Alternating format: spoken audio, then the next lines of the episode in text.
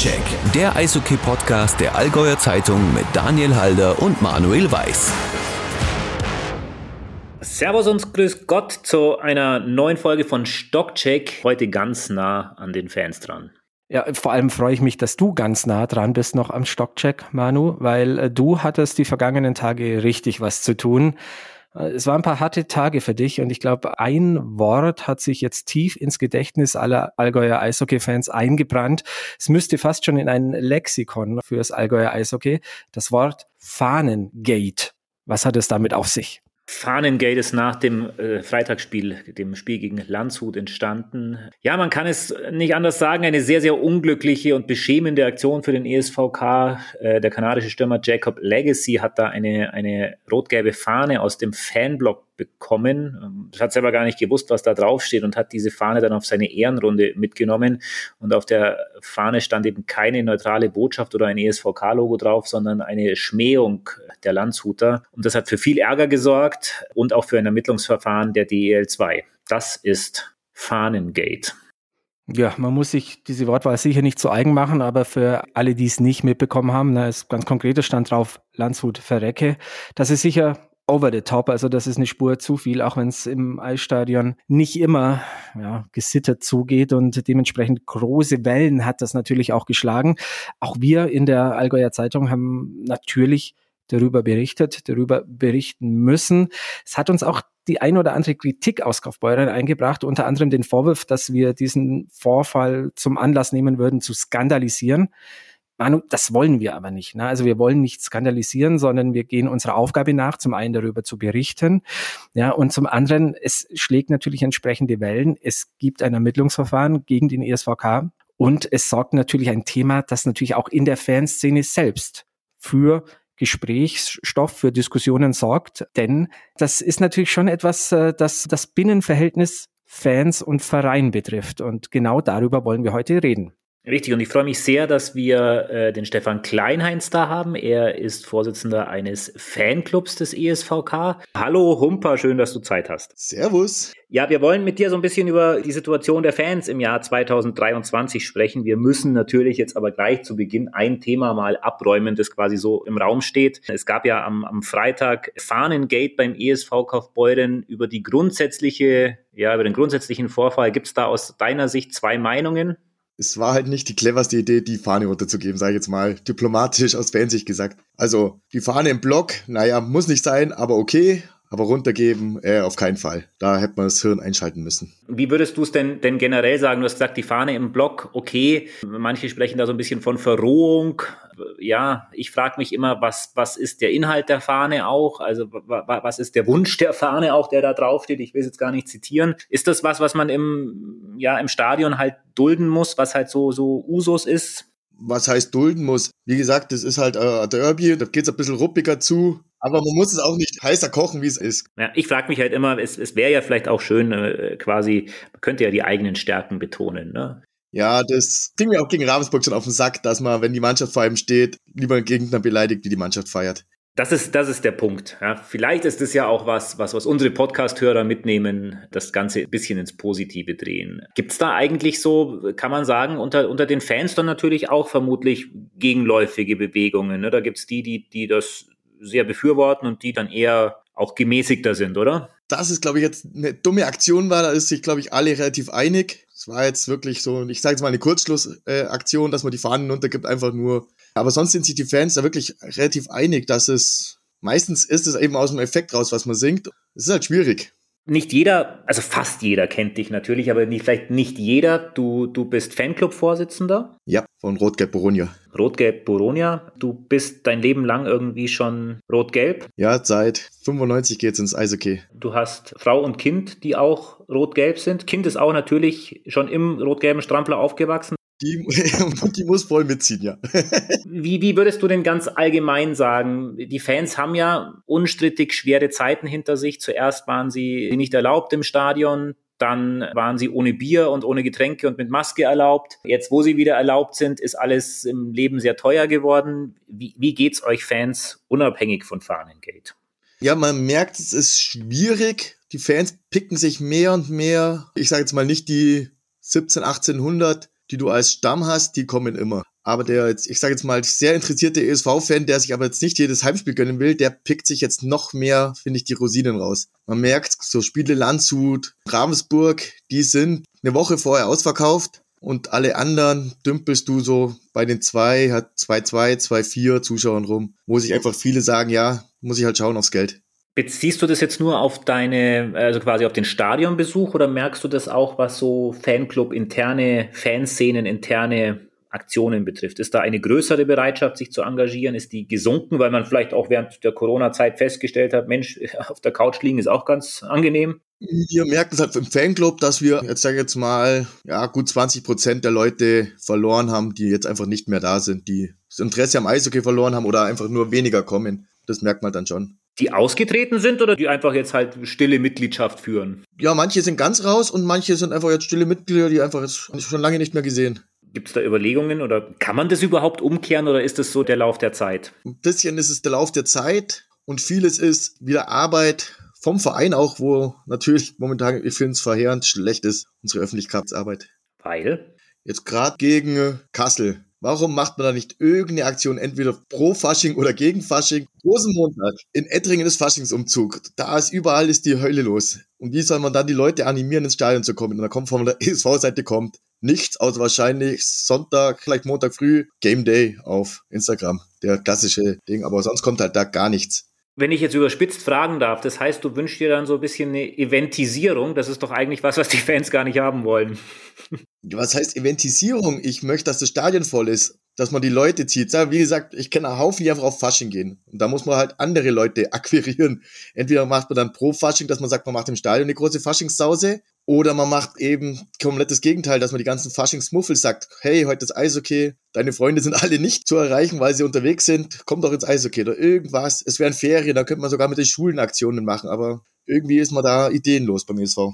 Lass uns noch mal in einem Punkt bisschen tiefer einsteigen. Du bist im Fanclub, du bist quasi unter den aktiven Fans. Was gibt dir das? Was ist das, was Fanclub oder Teil der aktiven Fanszene, vielleicht sogar Ultra sein? Was ist das Gute daran? Es ist ja viel, was, was strittig ist. Viele äh, beäugen diese Menschen, diese Personen ja, ja mit einer gewissen Skepsis. Welche ja, Strukturen gibt es und welche Strömungen gibt es, die, die positiv sind? Ja, das Ganze im, im Blog, das ist schon also jetzt, ich bin ja jetzt nicht mehr in der Szene, also komplett in der Szene aktiv, war ja früher mal, aber da bin ich ja raus.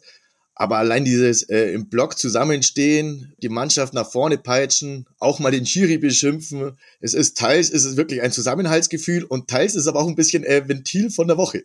Das heißt, man kanalisiert die Wut auf das, was im Büro, auf der Baustelle nicht gut gegangen ist, dann halt auf den gegnerischen Torwart. Ja, oder in positive Energie einfach mal den ESV anfeuern mit voller Inbrunst. Also mir, mir gibt es einfach, also auch das, also positiv den ESV anfeuern gibt mir auch selber brutal viel positive Energie. Wenn ein Spiel gut ausgeht, dann bin ich gut drauf. Wenn ein Spiel scheiße ausgeht, dann, dann brauche ich ein Uso mehr in der Aktienschenke. Das heißt, das heißt, ein, ein so ganz normales Spiel auf dem Sitzplatz mit Schlusspfiff, schon den Autoschlüssel in der Hand, das kannst du dir gar nicht vorstellen. Nein, geht. Ich muss ja auch teilweise schnell heim zum Kind. Aber dann heißt es halt dreimal durchschnaufen beim Heimlaufen. Ne? Aber es, es, geht schon. Aber es ist halt sehr viel Leidenschaft dabei. Vielleicht noch eine kurze Frage, weil du gerade das Kind angesprochen hast. Wie, wie siehst du es da? Ist genug Fan-Nachwuchs vorhanden? Ja. Also da, wenn du in den Kurve schaust, ist es brutal gut. Also das ist wirklich auch jetzt eben mein Jahrgang und der Dunstkreis außenrum, die haben jetzt alle Kinder und die, die schleifen sie alle mit rein, die müssen jetzt mit, wie gesagt, und die sind auch brutal begeistert. Da kommt auch brutal viel Nachfrage, äh, ob man nicht mal ein Songheft machen könnte, dass die Kinder das lernen und so. Das sind dann hoffentlich nur kindergerechte Songtexte. ja, natürlich. Wir haben nur kindergerechte Songs. Das äh, wage ich jetzt auch wieder zu bezweifeln. Aber wenn wir noch über dieses Lied gut aussprechen, ne, das ist ja, ich will das jetzt nicht romantisieren, aber man, man könnte ja schon sagen, das ist ja auch ein bisschen, ja, musikalisches Erbe, oder? Ja, es gibt natürlich brutale Klassiker, die im Stadion gesungen werden oder jetzt auch wieder, was gerade heiß begehrt ist, die alte Attacke-CD, also mit den richtigen Songs, die ist ja von 92. Und dann gibt es natürlich im Blog einen, der ist brutal kreativ, der auch neue Lieder dann zusammen dichtet. Abschließend nochmal kritisch gefragt, und wie viel Prozent dieser Lieder kann man einem Achtjährigen auch ohne Bauchschmerzen vorspielen? 90 Prozent. Bei den Derbys wird es ein bisschen ruppiger. Da sind es dann nur noch 80. Da sind es dann nur noch 80. Nein, aber das ist meistens im, im Effekt, dass die, die Lieder so kommen, wie sie kommen. Ja, vielen Dank euch beiden für die interessanten Einblicke aus Kaufbeuren. Und wir gehen direkt weiter und bleiben aber innerhalb der Fanszene und sprechen jetzt ja mit jemandem, der uns sehr sehr spannende Einblicke von beiden Seiten geben kann, nämlich mit Thomas Butzke, der Vorstandsmitglied ist beim ECDC Memmingen in der Eishockey Oberliga der aber auch viele Jahre lang als Fanbetreuer Teil der aktiven Fanszene in Memmingen war und äh, sicherlich auch mitbekommen hat, was da in Kaufbeuren vergangenes Wochenende los war. Erstmal Servus, äh, Thomas. Schön, dass du dir Zeit genommen hast für uns. Sehr gerne und vielen Dank für die Einladung. Ja, Thomas, wie hast du das mitbekommen, dieses Fahnengate vergangene Woche beim ESV Kaufbeuren? Also jetzt vielleicht mal aus Vereinssicht, als Vorstandsmitglied für einen Vorstand im Verein ist das doch der Horror irgendwie, weil da, wie, wie willst du das als Verein verhindern, sowas? Rein als Vereinsführungsmitglied ist es natürlich extrem unglücklich, weil du sagst schon richtig, es lässt sich im Endeffekt ja nicht verhindern. Das ist eine Szene, die kommt in, in Hunderten ist vielleicht übertrieben, aber in zig Eisstadien jede Woche vor, ja, dass ein, ein Spieler oder ein Offizieller, ein Betreuer, was auch immer, ein Fädutensilien nimmt und äh, damit über, übers Eis fährt. Gehen wir weg vom, vom Eishockey, das passiert ja in jeder Sportart. Deswegen ist natürlich aus der Vereinssicht sehr unglücklich und auch nicht zu verhindern. Also dem ESV Kaufbeuern da auch nur ein Funken Mitschuld zu geben, sehe ich überhaupt nicht. Trotzdem muss ein Verein sich jetzt natürlich mit, mit sowas äh, beschäftigen, vor allem auch mit vielen Missverständnissen, die da oftmals entstehen. Thomas, wenn wir mal nach Memmingen schauen, ne? also ähm, auch da gibt's natürlich immer mal wieder ja, Meldungen, die dann in der Presse aufschlagen, die auch bei uns in der Allgäuer Zeitung aufschlagen. Ich erinnere mich an einen Vorfall äh, aus dem Rosenheim-Heimspiel von, es war im Dezember irgendwann, äh, da gab's dann einen Polizeibericht, da stand wortwörtlich drin, Ultra-Fangruppierungen gehen auf aufeinander los. Und die Memminger Ultra-Gruppierung Maustadt-Clan, also würde wortwörtlich so bezeichnet, würde dann letztendlich auch übernommen. Was, was geht dir durch den Kopf, wenn du sowas liest? man muss ja ehrlicherweise sagen, die Berichte kommen natürlich immer von sehr weit weg. Ja. Meistens steckt natürlich Wahrheit dahinter, keine Frage, nicht, dass wir das falsch verstehen. Aber in der Regel sind es selten genau die Leute, die in solchen Berichten stehen, die da auch mit was zu tun haben. Jetzt in diesem Fall zum Beispiel namentlich der Mausstag-Clan erwähnt erzähle dir kein Geheimnis, wenn du weißt, dass ich mit dem Mausstaglan relativ eng verbunden bin, da würde ich meine Hand dafür ins Feuer legen oder kann meine Hand dafür ins Feuer legen, dass ich weiß, dass sowas nicht passiert. Demnach ist es natürlich unglücklich, äh, solche Nachrichten dazu lesen, wenngleich natürlich die Grundsituation, dass dort sowas passiert, ein Fan-Aufeinandertreffen gibt. Es gab ja auch noch Sachbeschädigungen an Autos. Ja, das ist natürlich aus Vereinsseite absolut der Worst Case, ja, weil das schaukelt sich natürlich hoch. Dementsprechend werden die weiteren Spiele als Sicherheitsspiele gegeben. Dementsprechend entsteht natürlich auch ein finanzieller Schaden daraus. Ja. Und nicht zu vergessen, den, der Ruf, der sich aus dem Ganzen ereilt, weil natürlich auch am Ende vom Tag Zuschauer sagen, nee, da bleibe ich lieber weg, ja, die vielleicht nur zwei bis dreimal im Jahr ins Eishockey kommen. Und dann ist das natürlich sehr unglücklich für den Verein. Das ist die Vereinsseite. Das andere ist natürlich diese Formulierung, die natürlich schon auch ein Reizwort ist, dieses Ultra. Thomas, du kennst dich besser in der Fanszene aus, als, als ich das tue. Würdest du sagen, es gibt eine Ultra-Fangruppierung in Memmingen und würdest du den Mausstadtclan als solche bezeichnen? Ich glaube, das, das Wort Ultra wird, wird sehr differenziert betrachtet. Ja, die eine Seite sieht Ultras als Gewalttäter, die andere Seite sieht Ultras als die Supporter schlechthin, die hinter ihrem Verein stehen, egal wie schlecht es läuft. Ja, ich sehe ich sehe eigentlich eher so die zweite Seite. Ja. Also ich würde den Mausstadtclan schon als Ultraseite bezeichnen, ja, weil ich Ultras nicht als grundsätzlich gewalttätig betrachte. Ja, man kann jetzt nicht eine Personengruppe immer äh, direkt auf gewalttätig setzen, nur weil es natürlich gibt Fangruppierungen, die bezeichnen sich auch als Ultras deutschlandweit, Eishockey, Fußball, wo auch immer die äh, gewaltbereit sind. Ja, aber das grundsätzlich zu verallgemeinern, dass jede Fangruppierung, die sich Ultra bezeichnet, gewalttätig ist, sehe ich nicht so. Und den Mauschaklan sehe ich deswegen als Ultragruppierung. Es gibt seit vielen Jahren, der Mauschaklacke ist in seinem elften Jahr jetzt unterwegs, hat in Bayernliga-Zeiten angefangen, auch in Zeiten, wo es nicht gut läuft, wo man kurz vor dem Abstieg in die Landesliga war. Und nichtsdestotrotz hat sich auch in diesen Zeiten der Mitgliederstamm vergrößert. Es wurden immer mehr, die den Verein unterstützt haben. Ja, und final ist Memmingen vielleicht doch nochmal ein bisschen separat zum Sehen, weil ja tatsächlich auch aus dem Mausstadt-Clan heraus sich äh, Mitglieder gefunden haben, die heute in Vereinen in Führungspositionen mit unterwegs sind. Ja. Nicht nur ich, sondern auch unsere Pressesprecher und so weiter.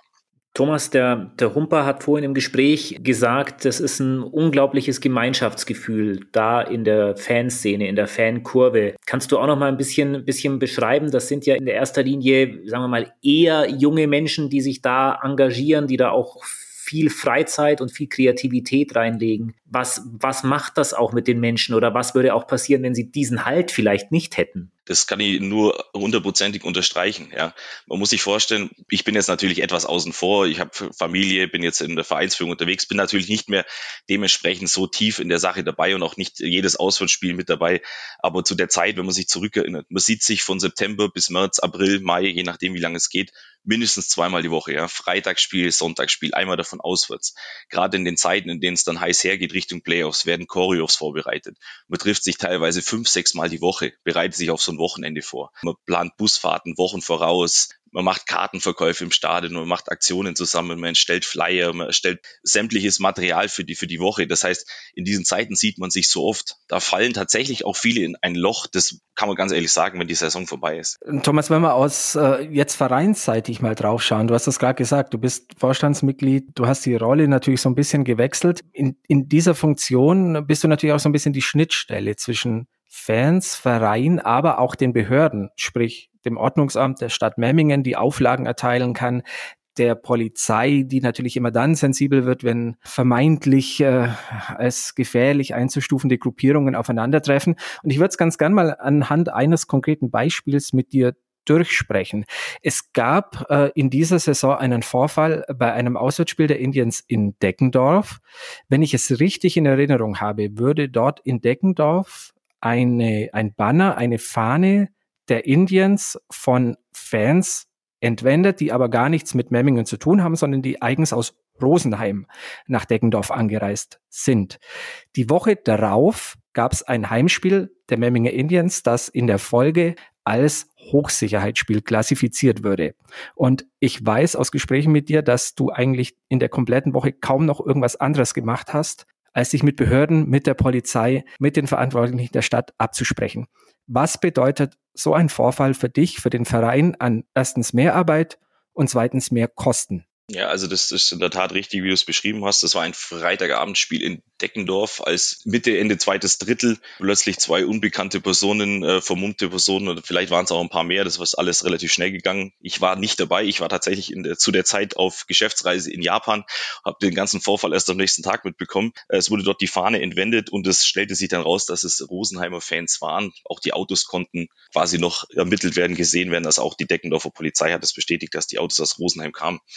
Ja, und dementsprechend war dann am Freitag die Woche drauf das Heimspiel gegen Rosenheim. Als ich am Sonntag auch von Japan wieder zurückgekommen bin, direkt vom Flughafen von Frankfurt zurück nach Memmingen, habe ich mich zwei Stunden lang mit der Polizei unterhalten. Wir haben einen sehr guten Kontakt zur Memminger Polizei, also wo wir auch am Wochenende viel miteinander uns kommunizieren.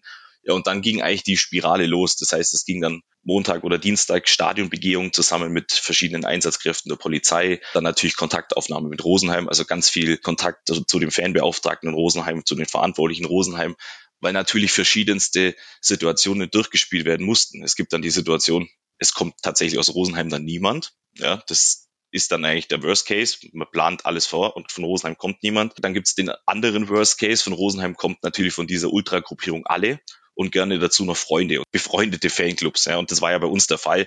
Das hat sich relativ schnell rausgekriegt und man hat die Information bekommen, dass nicht nur die Rosenheimer kommen, sondern auch ihre befreundeten Fanclubs. Ja, und dementsprechend waren wir dann eigentlich täglich mit der Polizei am Eisstadion, haben dann Absperrungen aufgestellt. Wir haben oben, wer unser Stadion kennt, wir haben oben ähm, nur einen, eine um, rundum um das Stadion rum. Hier wurde eine dementsprechende Absperrung nochmal angebracht, dass wir eine Blocksperre kriegen. Wir mussten natürlich dann separat die Sanitäreinrichtungen kaufen, weil unser Stadion das halt einfach nicht hergibt logistisch. Es wurden dann Zufahrtswege blockiert, damit wir einen, sagen wir mal, einen ein Tunnel vom Tunnel ein, vom vom Eishockeystadion ins Fußballstadion rüber bekommen, in denen man die Gästefans parken können.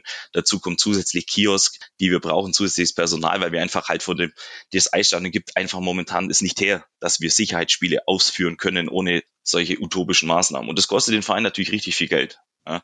Dazu kommt natürlich, dass wir in Memmingen immer noch ein Verein sind, auch wenn wir mittlerweile auf, sagen wir, professionellem Niveau spielen, die das Ganze ehrenamtlich machen. Das heißt, viele, gerade unser Ordnerchef oder auch ich, wir nehmen uns dann halt Urlaub von unserem Job, um äh, solche Sachen dann aufbereiten zu können. Das lässt sich anders nicht machen. Denke ich mir. Also die Mehrarbeit kann man wahrscheinlich gar nicht erahnen. Also äh, du warst rund um die Woche, am Wochenende, am Abend, am Feierabend, am Telefon, in Besprechungen. Kannst du, kannst du quantifizieren, vielleicht auch die Kosten für den Verein? Geht das in den Tausenderbereich rein? Ja, definitiv. Das geht definitiv in die Tausende. Allein die, das Personal ist zusätzlich, was wir brauchen. Wir müssen dann schon mal von Grund auf zehn Security-Leute stellen. Das heißt, die sind dann circa fünf Stunden da. Ja, und allein da ergeben sich dann schon vierstellige Beträge draus. Kannst du denn, Thomas, mal generell sagen, was so dein Eindruck ist? Gibt es mehr Probleme mit Auseinandersetzungen mit Fans, mit irgendwelchen Vorfällen als früher? Hat sich das ein bisschen gemäßigt? Hat das, hat da vielleicht auch die, die Pandemiezeit eine Rolle gespielt oder hält sich so ungefähr die Waage? Ich glaube, die, die Fankultur im Eishockey hat sich schon grundsätzlich etwas verändert. Ja, also gerade wenn man auch mit, mit älteren Leuten spricht, die, sage ich mal, nicht nur 10, 15 Jahre dabei sind, sondern 20, 30 Jahre dabei sind. Ich glaube, die, die Fankultur an sich hat sich da schon verändert. Es gibt noch so Vereine, sagen wir, Hannover Indiens sind so ein typisches Beispiel. Ich glaube, die leben immer noch die Fankultur wie vor 20, 25 Jahren. Da gibt's einfach auch im älteren Bereich viele Fans, hunderte, tausende Fans. Da gibt's nicht den Fanclub, da gibt's die große Gemeinschaft Hannover Indiens als Beispiel. In Memmingen hat sich natürlich durch den Fanclub, sage ich mal, schon auch auf diese Ultras konzentriert, die für die Stimmung sorgen. Und ich glaube, das hat sich beim Eishockey schon ein bisschen verändert. Da würde ich jetzt aber nicht sagen, dass sich das in den letzten zehn Jahren groß verändert hat. Ja, da war das schon relativ ähnlich wie jetzt heute. Thomas, vielleicht eine abschließende Frage noch von mir, ja, weil man es immer wieder liest und weil jetzt auch so unterschwellig oder nicht nur unterschwellig, ne, es kommt den Vereinen immer wieder, ja, sie müssen sich immer wieder mit dem Vorwurf auseinandersetzen, ihr tut nichts gegen diese Chaoten, die da bei euch im Stadion sind, gegen ja, die paar wenige, die tatsächlich dann äh, für so für solch hässliche Szenen oder teilweise auch für Gewalt sorgen. Vielleicht kannst du aus deiner täglichen Arbeit im Verein berichten. Wie ist die Kommunikation zwischen Verein und Fans? Wie, wie, wie habt ihr da die Schäfchen so ein bisschen, wie, wie, wie hegt ihr eure Schäfchen? Ja, der Vorwurf kommt natürlich immer. Es gibt ja immer die Vorwurf, gerade in der heutigen Zeit durch Internet. Ich meine, den Kaufbeurer Fall jetzt mal nochmal explizit erwähnt. Das Ganze kommt natürlich übers Internet jetzt nochmal extremst mehr nach oben, wie es vielleicht in der Tat wäre, weil ich sag mal, solche Sprechchöre gibt's auch in jedem Spiel, aber durch Social Media wird das Ganze natürlich noch mehr nach oben gepusht. Und wir, wir hatten logischerweise durch, auch durch mich als Schnittstelle halten wir natürlich die Kommunikation mit den Fanclubs. Man muss aber auch ehrlicherweise sagen, jetzt zum Beispiel nehmen wir den Rosenheim-Fall in Memmingen, da gibt es Leute, die die Reifen aufstechen. Natürlich würden wir die Leute vom Stadion verbannen. Die würden bei uns Stadionverbot bekommen. Nur wie an diese Leute rankommen. Ja, es gibt faktisch null Informationen darüber, wer diese Leute sind. Final können wir auch null Leute dafür in Rechenschaft ziehen. Ich meine, letztes Jahr die, die ganze Rosenheim-Geschichte, äh, die beruht ja auf einer, einer großen Auseinandersetzung zwischen Rosenheim und Memminger Fans aus dem letzten Jahr, aus einem Auswärtsspiel in Rosenheim. Dort wurden alle Tatverdächtigen oder alle Polizeibekannten aus diesem Vorfall hatten Stadionverbot letztes Jahr. Das heißt, da wurden alle Maßnahmen, die auch von der Polizei dann beanschlagt wurden, wurden umgesetzt. Und viel mehr kann ein Verein in diesem Moment tatsächlich auch nicht tun. Ja, wenn wir natürlich wüssten, wer das wäre, würden wir es natürlich machen, weil am Final schaden wir uns ja damit selber. Aber es, entsteht ja so ein bisschen, so ein bisschen der Eindruck, gell, wenn, wenn man da so drüber redet, dass es da schon ein, ein, ein, ein Fanproblem gibt. Stört es dich so ein bisschen? Weil, weil ich denke mal, dass du mir gleich sagen wirst oder du uns gleich sagen wirst, äh, dass das ja in 98 Prozent es eine sehr positive Stimmung in allen Allgäuer Eishallen ist. Ja, absolut. Es wird, es wird, denke ich, dann halt auch immer schnell ein Fanproblem draus gemacht. Natürlich ist es unschön und natürlich also kommen auf den Verein Kosten zu. Man darf aber natürlich auch nie vergessen, und da rede ich jetzt vielleicht nochmal mit meiner Memminger Vereinsbrille oder mit meinem Memminger Eishockey-Herz, gerade wir als Memminger würden heute relativ sicher nicht da stehen, wo wir heute stehen, wenn wir nicht diese Ultras Gruppierungen vor 10, 12 Jahren, wenn die sich nicht gegründet hätten und nicht ins Leben gerufen worden wären. Man muss am Ende einfach realistisch immer beide Seiten sehen. Natürlich sind die Vorfälle nicht schön, Andererseits wissen wir und gerade spezifisch in Memmingen ganz sicher auch, was wir den Fans da zu verdanken haben und diesen Ultra-Gruppierungen zu verdanken haben. Problematisch wird es natürlich immer dann, wenn es zu solchen Grenzüberschreitungen kommt. Ne? Also Gewalt braucht man nicht drüber reden, hast du ja auch selbst gesagt, das geht natürlich überhaupt nicht. Sobald die Täter identifiziert sind, Straftaten, Reifen aufstechen, gibt es natürlich nicht nur entsprechende polizeiliche Ermittlungen, sondern auch Stadionverbot. Der andere Punkt ist natürlich dann auch ja, das, was wir jetzt in Kaufbeuern hatten, diverse verbale Entgleisungen. Ich habe immer wieder mal Diskussionen mit ja meistens dann auch älteren Stadionbesuchern, die dann sagen, ja, aber wenn ich dran denke, ich hätte zwei kleine Kinder irgendwie zwischen acht und zehn Jahren und die, die würde ich mit ins Stadion nehmen, aber dann hören die da diese Rufe und ja, das ist so eine so eine klassische Aussage, die mir immer mal wieder begegnet. Das ist immer auch wieder so im, im, im Graubereich natürlich, ähm, dass ein Eisstadion nicht das sonntägliche Gottesdienst ist äh, und, und dass da nicht alles äh, ohne Emotionen abgeht, brauchen wir nicht drüber reden. Wo ist für dich so ein Grenzbereich, Thomas, wo du sagst, das ist jetzt zu viel? Ist eine sehr schwierige Frage und schwierig zu beantworten, weil ich denke, das ist alles ein bisschen ein schwammiger Bereich. Ich denke, bei einem normal verlaufenden Spiel gehören diese verbalen Entgleisungen sind es nicht, aber die verbalen Beschimpfungen des Gegners natürlich ja irgendwo dazu die gibt es in jedem Eisstadion. Ich glaube, da gibt es auch keine Fangruppe von links und rechts, die sich da was böse nimmt oder krumm nimmt. Ich denke, auch der regelmäßige Eishockey-Zuschauer sieht es als relativ normal an. Zu viel wird es da, wo es dann natürlich auch zu persönlich wird. Ja, also persönliche Beleidigungen dann, die dann zu tief unter die Gürtellinie greifen. Das ist natürlich was, was zu vermeiden gibt. Es gab ja schon Fälle. Fußball gibt es ja jetzt gerade auch relativ gute Beispiele dazu, als kranke Ex-Manager, die dann mit Burnout aufgezogen werden. Ich denke, da ist dann schon eine Grenze erreicht, die, die wirklich unter die Gürtellinie geht und nicht mehr ins Eisstadion gehört. Und natürlich die Grenze Gewalt. Das brauchen wir nicht drüber reden. Da ist natürlich eine Null-Toleranz-Grenze. In einem Stadion darf es keine Gewalt geben. Da sind Familien, da sind Kinder. Da darf sowas einfach zu hundertprozentig nicht geben. Da gibt es auch keinen Graubereich. Ich habe so ein bisschen das Gefühl, es geht mit der Gesellschaft. Ne? Wir erleben ja auch gerade diesen Kulturwandel, dass gewisse Dinge, die früher okay oder tolerierbar waren, nicht mehr gesagt werden dürfen, nicht mehr gesagt werden sollen, dass, dass da eine viel größere Sensibilität herrscht. Und ich merke so ein Ticken ja auch an mir, muss ich ganz ehrlich sagen. Ne? Also auch für mich gehören Emotionen immer zum Eishockey dazu. Und ja, wenn ich so zurückdenke, vor klar war man noch ein bisschen jünger, aber er hat natürlich auch den einen oder anderen Schiedsrichter schon, schon das ein oder andere geheißen bin ich nicht stolz drauf, um Gottes Willen.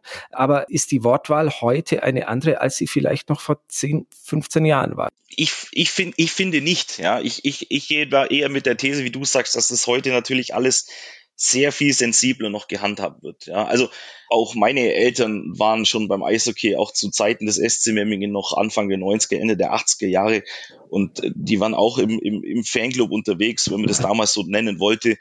Wenn ich höre, was die für Geschichten erzählen, da ist das nicht viel anders, wenn nicht sogar manchmal schlimmer, ja. Beim SC Memmingen wurde regelmäßig Pyrotechnik in der geschlossenen Halle in Memmingen gezündet wenn sowas heute passieren würde, das wäre, das wäre medial wahrscheinlich wochenlang ein Thema. Um Gottes Willen, das sollte natürlich niemals passieren. Aber solche Sachen gab es in den 90er Jahren auch oder in den 80er Jahren. Ich glaube halt einfach, die Zeit ist heute eine ganz andere. Die mediale Aufmerksamkeit auf so ein Spiel ist dementsprechend hoch. Nochmal zurück auf den Fall aus Kaufbeuern. Der Fall hätte vor zehn Jahren höchstwahrscheinlich am nächsten Tag niemanden mehr interessiert. Auch heute ist das ein Riesending. Das muss man schon auch ehrlicherweise sagen. Deswegen glaube ich, dass sich die Wortwahl oder die Stimmung im Stadion da nicht verändert hat. Ich glaube einfach alles außenrum hat sich da auch schwer verändert. Sehr, sehr spannende Einschätzungen von Thomas Butzke, Vorstandsmitglied des ECDC Memmingen und selbst viele, viele Jahre aktiv in der Memminger Fanszene. Vielen lieben Dank, Thomas. Vielen Dank euch. Ja, das waren spannende Einblicke aus äh, Kaufbeuren und aus Memmingen von Leuten, die sehr, sehr nah dran sind an der Fanszene, die im Allgäu in Aufruhr war in den vergangenen Tagen durch den Fahnengate-Skandal beim ESV Kaufbeuren. Manu, was denkst du? Wie lange wird es brauchen, bis ein bisschen Gras über die Sache gewachsen ist? Oder ist das was, was auch dich noch die nächsten Tage beschäftigen wird? Nee, ich denke, der ESV Kaufbeuren hat jetzt am Wochenende gleich drei Spiele vor der Brust. Es, es geht am Rosenmontag gegen die Kassel Huskies. Das ist mal wieder das Spiel Erster gegen Zweiter. Das hat in Kassel schon wahnsinnig viel Spaß gemacht, weil äh, es ein, ein, ein Spiel war. Hans Detsch hat gesagt, das war DEL-Niveau, was wir gesehen haben. Ich, ich denke, dass der Fokus sich jetzt schon am Wochenende sehr auf das Sportliche verlagern wird. Natürlich, es wird noch die, die Entscheidung der, der DEL 2 kommen. Mal, mal schauen, was auch am Freitag allgemein im Stadion, wie die Stimmung sein wird. Aber ich könnte mir vorstellen, dass es schneller als, als man jetzt vielleicht denkt, auch wieder zur Normalität geht. Weil Daniel, du weißt auch, äh, Sport ist immer Tagesgeschäft und, und, und Ergebnisgeschäft. Und da äh, die nächste Erfolgsmeldung äh, steht ganz schnell vor der Tür. Genauso vielleicht auch die nächste Schlagzeile, wenn ein Spiel mal in die Hose gegangen ist. Ja, und es ist ja auch so, dass wir am liebsten über Sport reden. Wir reden am liebsten über Siege, über schöne Tore, über spektakuläre, außergewöhnliche Aktionen im Eishockey. Und, und über sensationelle Entwicklungen von Karrieren. Und, und so eins haben wir jetzt quasi ne, bei unserer Heldin der Woche. Ja, wir haben wieder mal eine Heldin der Woche, glücklicherweise. Freut uns immer sehr. Wir haben ja auch das äh, Frauen-Eishockey im Blick und da gibt es äh, eine schöne Nachricht aus Allgäuer Sicht. Die betrifft äh, nochmal eine Nationalspielerin vom ECDC Memmingen, also von äh, dem Tabellenführer der Frauen-Bundesliga. Charlotte Schaffrath hat in der vergangenen Woche ihr erstes A-Länderspiel für die deutsche Frauennationalmannschaft äh, absolviert und das ist insbesondere schon erwähnenswert, weil die Charlie, die ist erst 17 Jahre alt, gilt als ganz ganz großes Talent im deutschen Frauen-Eishockey.